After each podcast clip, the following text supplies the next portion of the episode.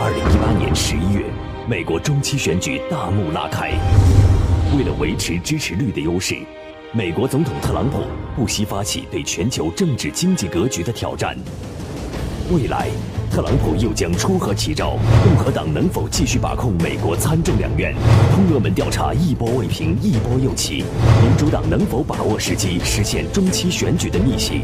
登录九一八系列报道，波澜重重的二零一八美国中期选举，周六午间十二点播出，欢迎收听。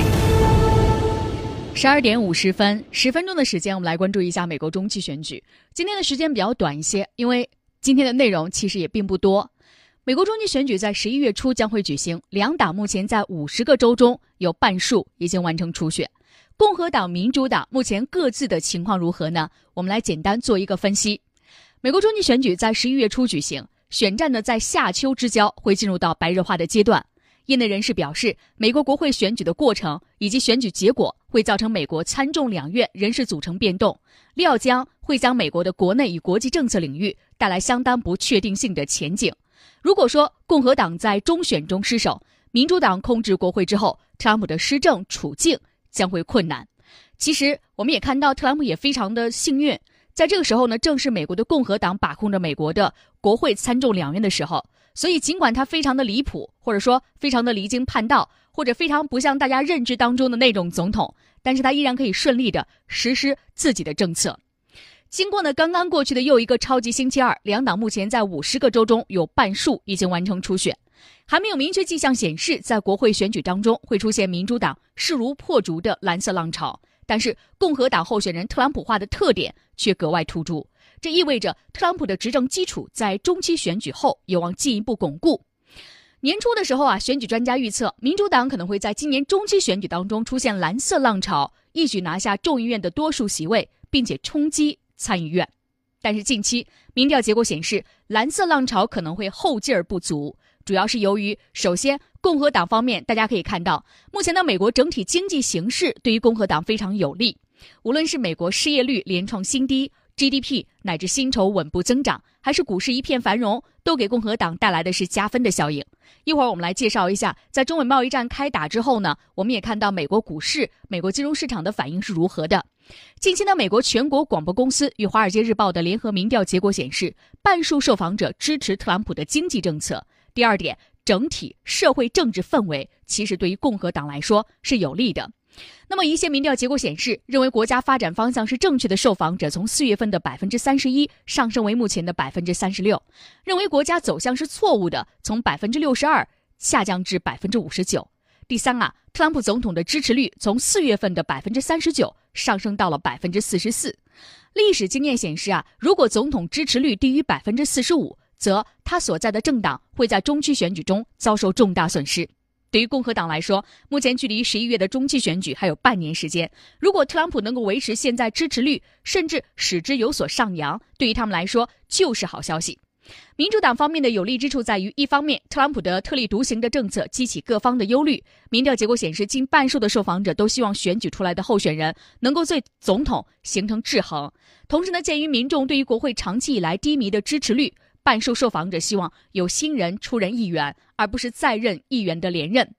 上一周我们介绍过了，二十八岁的奥卡西奥在民主党的内部，在纽约州的一个区战胜了在民主党内的一个排在第三位的大佬，就可以看出一番迹象，就是美国的民主党的支持者期待着民主党的改变。这里是有思想、有态度、有态度。登录九一八，一扇了解世界的窗口，一扇了解世界的窗口，在纷繁复杂的新闻中，给你最清晰的思路。继续回来，我们来看到哈，在美国，美国民众希望一种制衡总统和喜新厌旧的心态，一定程度上有助于民主党的选情。民调机构呢，呃，佐格比公司统计，迄今为止，今年举行的八次国会补选当中，民主党是胜选了七次。所以，这种势头对于民主党来说是极为有利的。另外一方面呢，从以往的选举来看，中期选举投票率往往是低于总统选举的投票率，因为两党选民的投票热情很大程度上会影响双方的选情。但是，百分之六十三的民主党的受访者对于这次中期选举表示非常感兴趣，但是只有百分之四十七的共和党的受访者表示有兴趣。那么这对于共和党来说并不是一个好兆头。但是呢，对于民主党不利的是什么呢？选举的议题不好确定。如果仅以反特朗普作为选举口号，会招致选民的反感。毕竟，作为在野党，在推动议程方面本来就先天不足，过多强调反对特朗普，可能会被贴上反对党的标签。与此同时，民主党想打的医疗保健和税税改的牌，目前看来选民呢是反应寥寥。另外呢，继续炒作身份和认同议题，在保守的社会氛围中可能会作用不佳。在奥巴马时期呢，同性恋群体的权益极度备受重视，但是政府推出入册令后，社会反应较为负面。近期，联邦最高法院以维护宗教信仰为名，允许商家拒绝为同性恋提供服务，实际上是对奥巴马时期政策的倒退，也反映出总体社会氛围的微妙的变化。所以在整个民主党内部，虽然选民有喜新厌旧的特点，希望有新的选民或者是政策出来，能够改变当前的这种现状，但是呢，大家似乎找不到民主党的风潮到底在哪里。在美国方面的共和党的特朗普化的标签，其实令美国共和党内的建制派非常的忧心。早在2016年美国总统大选结束之后，学界对于共和党未来的走向存在两种截然相反的看法：共和党改变特朗普，特朗普逐步向建制派靠拢，走向传统的保守主义道路；另外呢是共和党的特朗普化，建制派不得不迎合特朗普的民粹主张，甚至抛弃自己的传统的政治政策。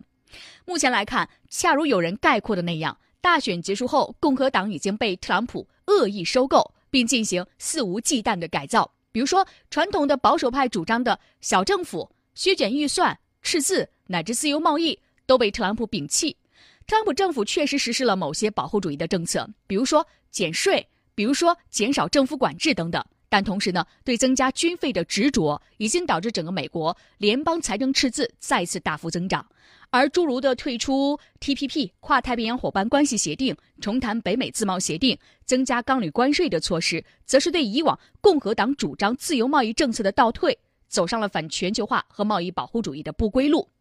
令建制派担心的是，共和党正在日益的特朗普化。目前，共和党党内的初选的结果往往是。特朗普支持谁，这位候选人胜出几率就大；反之，他反对谁，谁就可能输。比如说，六月十二号的一次初选当中，南卡罗来纳州的共和党的参选人桑福德因为受到特朗普的公开反对而落选。与此同时呢，弗吉尼亚州极具争议性的共和党的参选人因为特朗普的背书而胜出。这种情况呢，使得共和党内出现了寒蝉的效应，参选人都不愿意批评总统。而敢于批评他的人都会受到保守派选民的惩罚，最终落选。对此，已经确定不再谋求连任的共和党参议员鲍勃·科克忧心忡忡地说：“共和党正在经历类似所谓邪教的情况，其成员拒绝批评总统，并且对特朗普几乎所谓是顶礼膜拜。所以，对于现任的共和党议员来说，如果不愿意违背自己的良心和信仰，只有一个选择，那就是退选。比如说。”美国众议院的议长保罗·瑞恩。另外呢，美国媒体统计，目前已经超过二十四名共和党议员决定今年十一月不再谋求连任。他们之中，虽然有人因为腐败丑闻被迫退出政坛，但大多数都是对特朗普执政失望之至。在同流合污和挂位而去之间，他们选择后者。这其中就包括前面提到的参议员科克和众议院议长保罗·瑞恩。综上所述，目前共和党的特朗普化正在成为难以逆转的现实。而即便中期选举中民主党会夺取国会众议院的多数席位，特朗普在保守派选民中的地位也会得到前所未有的巩固。而这或许也意味着，当前特朗普推行的争议性的政策将会持续得到延续。FM 九十一点八的听众朋友们，大家好，我是杜文龙，打开广播，欢迎收听，登录九一八。这里是有思想、有态度、有态度。登录九一八，一扇了解世界的窗口，一扇了解世界的窗口，在纷繁复杂的新闻中，给你最清晰的思路。时间关系啊，看一下，我们说目前美国的经济的一个情况，美国六月的新增非农数据是二十三点一万，超过预期，但是失业率呢是上升至百分之四，实薪数据令人失望。另外呢，在刚刚过去的这个周末，美国股市呢是出现了上涨的一个情况。那么时间关系，我们今天的节目不能和大家分享更多了，祝愿朋友们双休好心情，看世界杯愉快。下周一我们不见不散。